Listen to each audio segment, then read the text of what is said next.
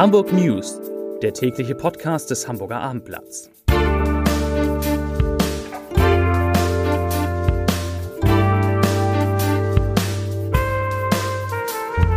Herzlich willkommen zum letzten Podcast in dieser Woche. Mein Name ist Lars Heider und heute, ich raschel mal ein bisschen mit dem Papier hier, heute geht es um die Herbstferien, für die viele Hamburger ja, umplanen müssen. Und äh, darüber müssen wir natürlich sprechen. Weitere Themen sind der Krankenstand in Hamburg im ersten Halbjahr, da gibt es aktuelle Zahlen, die CDU, die will sich neu erfinden. Und in Hamburgs Kitas wird gestreikt. Zunächst aber, wie immer die Top 5, die fünf meistgelesenen Themen auf abendblatt.de und da ist heute irgendwie, kann es gar nicht glauben, es ist, soweit ich das sehe, kein einziges Thema mit Corona-Bezug dabei. Im Gegenteil, auf Platz 5 FC St. Pauli verliert Topstürmer.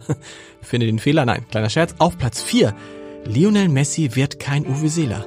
Auch interessant. Auf Platz 3 Autobahn A1 nach erneutem Unfall gesperrt. Auf Platz 2 Messerattacke bei McDonald's und auf Platz 1 Hamburg und Sylt. Das sind Dirk Blocks neue Lokale. Dirk Block ist ja der Sohn von Eugen Block und das waren die Themen, die aktuell die meisten Leser auf www.abendblatt.de interessiert haben.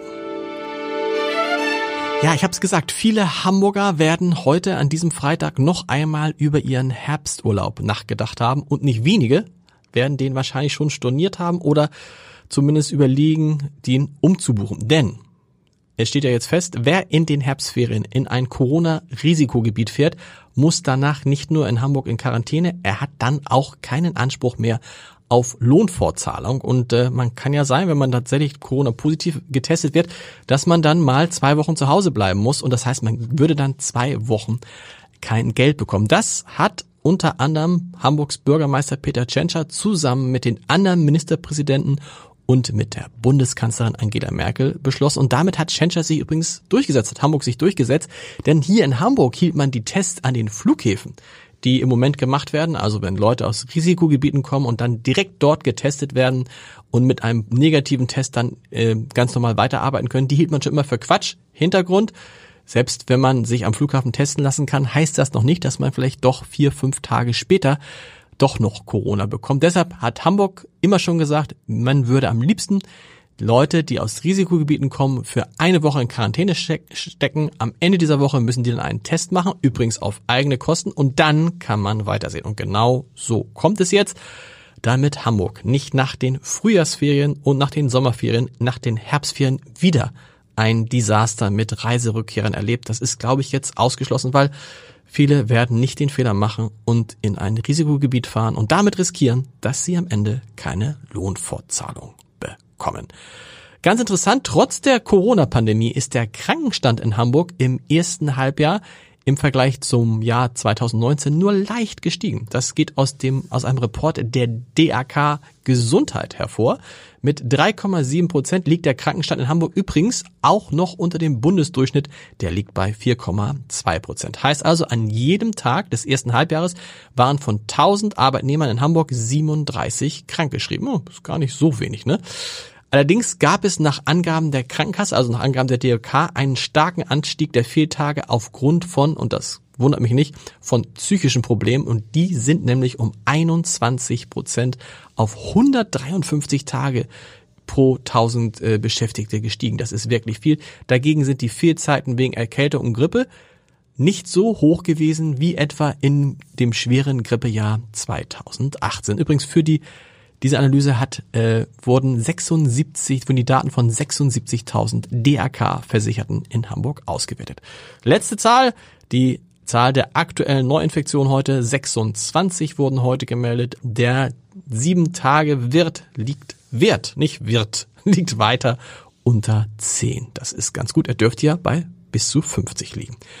Zu den anderen Themen des Tages. Die mehr als 850 Beschäftigten der Elbkinder Kita Service Gesellschaft, auch ein schöner Name, waren heute zu einem ganztägigen, ganztägigen Ausstand, Ausstand, also sagen wir es ehrlich, zu einem Streik aufgerufen. Hintergrund sind die Tarifverhandlungen zwischen Verdi und dem Kita-Betreiber über die Löhne des Servicepersonals, das beispielsweise in der Küche oder bei der Reinigung der Kitas tätig ist. Beides im Moment ja extrem wichtig und da hat es keine Annäherung gegeben Und deshalb äh, hat man heute zum Streit, äh, zum Streik aufgerufen. Was ist denn los mit dem Thema Streik? Zum Streik aufgerufen, ähm, weil Verdi nicht akzeptieren will, dass es für mehrere Monate gar keine Lohnerhöhung geben soll. Man möchte, dass die Gewerkschaft möchte, dass mindestens alle der Beschäftigten zehn Prozent mehr Gehalt kriegen und Mindestziel sei der sogenannte Hamburger Mindestlohn von 12 Euro pro Stunde. Auch andere wollen mehr Lohn. Die Gewerkschaft Verdi hat auch in Hamburg ihre Forderung insgesamt nach 4,8 Prozent mehr Lohn für alle Beschäftigten im öffentlichen Dienst untermauert.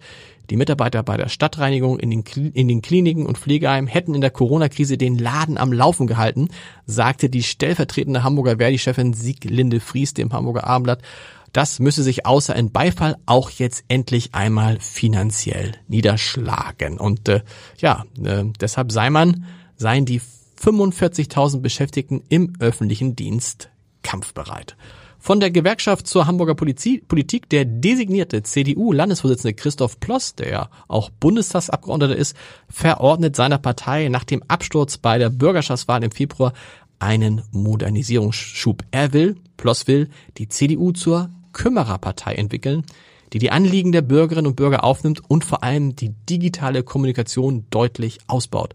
Er sagt, ich zitiere, Always On ist unser Motto. Moderne politische Arbeit schafft einen permanenten Zyklus durch die Ansprache von Bürgern und durch Interaktion. Das sagt er nicht, das schreibt Christoph Ploss in seinem vierseitigen Masterplan 2025, der dem Abendblatt vorliegt. Und Herzstück dieses Masterplans, ja, 2025, ein bisschen hin noch, ist die Modernisierung und eben besonders die Digitalisierung der Kommunikation der Partei nach außen wie nach innen.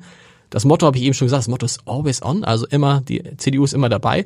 Und dafür soll das Ludwig-Erhard-Haus, das liegt ja sehr, sehr schön am Leinpfad, ähm, das soll zu einer Kampagnenzentrale ausgebaut werden. Dort soll es auch einen Newsroom geben. Das heißt, die CDU will quasi von einem, aus einer eigenen Redaktion heraus jede Menge Nachrichten, Botschaften etc. über die sozialen und andere Kanäle vertreiben. Da sind wir als Journalisten, die das ja immer aufmerksam verfolgen und das auch beruflich machen, sehr gespannt. Zur Wirtschaft. Immer mehr Hamburger mieten sich für ihre Wertsachen ein Schließfach. Ich übrigens auch. Eine Rolle spielt dabei der zunehmende Erwerb von Edelmetallen. Das klingt gut.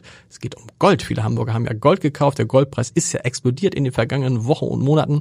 Und wir im Abendblatt haben mal zusammengestellt, ähm, wo es denn die günstigsten Schließfächer gibt, wo es überhaupt noch Schließfächer gibt, nämlich gar nicht so einfach.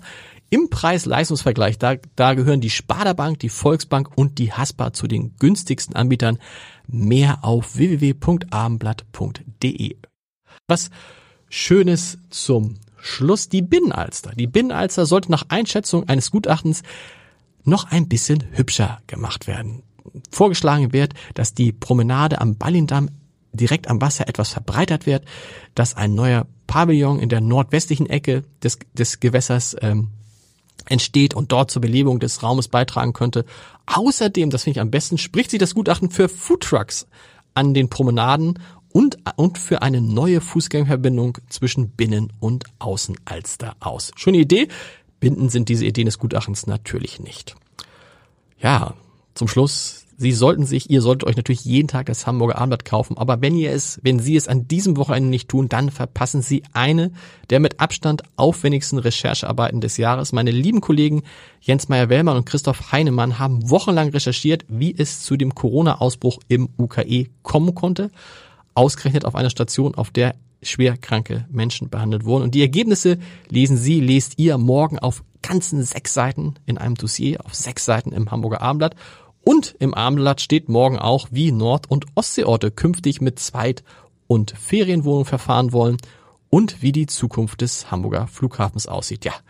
Und wir erzählen auch, warum sich so viele Hamburger auf einmal einen Pool anschaffen. Der Lesebrief des Tages, er kommt von Thomas Fetzberger aus Bagde Und da geht es auch um die Gewerkschaften. Die Gewerkschaften hat ja auch gefordert, dass selbst bei Airbus trotz der großen Umsatzrückgänge, dass es da trotzdem ähm, äh, Gehaltserhöhung, Lohnerhöhung geben soll. Und dazu schreibt Herr Fetzberger, ich zitiere, dass Gewerkschaften sich für die Rechte der Arbeitnehmer einsetzen müssen, ist eine Selbstverständlichkeit. Aber sich mit unrealistischen Forderungen in Corona-Zeiten zu Wort zu melden, ist einfach weltfremd. Wenn bei Airbus die Aufträge wegbrechen, weil künftig nicht mehr so viel geflogen wird, werden weniger Flugzeuge mit weniger Personal gefertigt. Wenn das dann mit Entlassung einhergeht, um das Unternehmen zu retten, ist das schmerzlich, aber eine logische Folge der wirtschaftlichen Veränderung. Heutzutage die, die Idee zu präsentieren, eine Werft umzusiedeln, zeugt von Realitätsverlust und nicht Erkennung der Werftensituation. Und wer dann noch Lohnerhöhung in dieser schweren Zeit fordert, scheint noch nicht in der Mitte des Jahres 2020 angekommen zu sein. Lesebriefende, Podcastende. Wir hören uns am Montag wieder. Das Wetter soll besser werden. Es soll auf jeden Fall nicht mehr so viel regnen. Bis dann. Tschüss.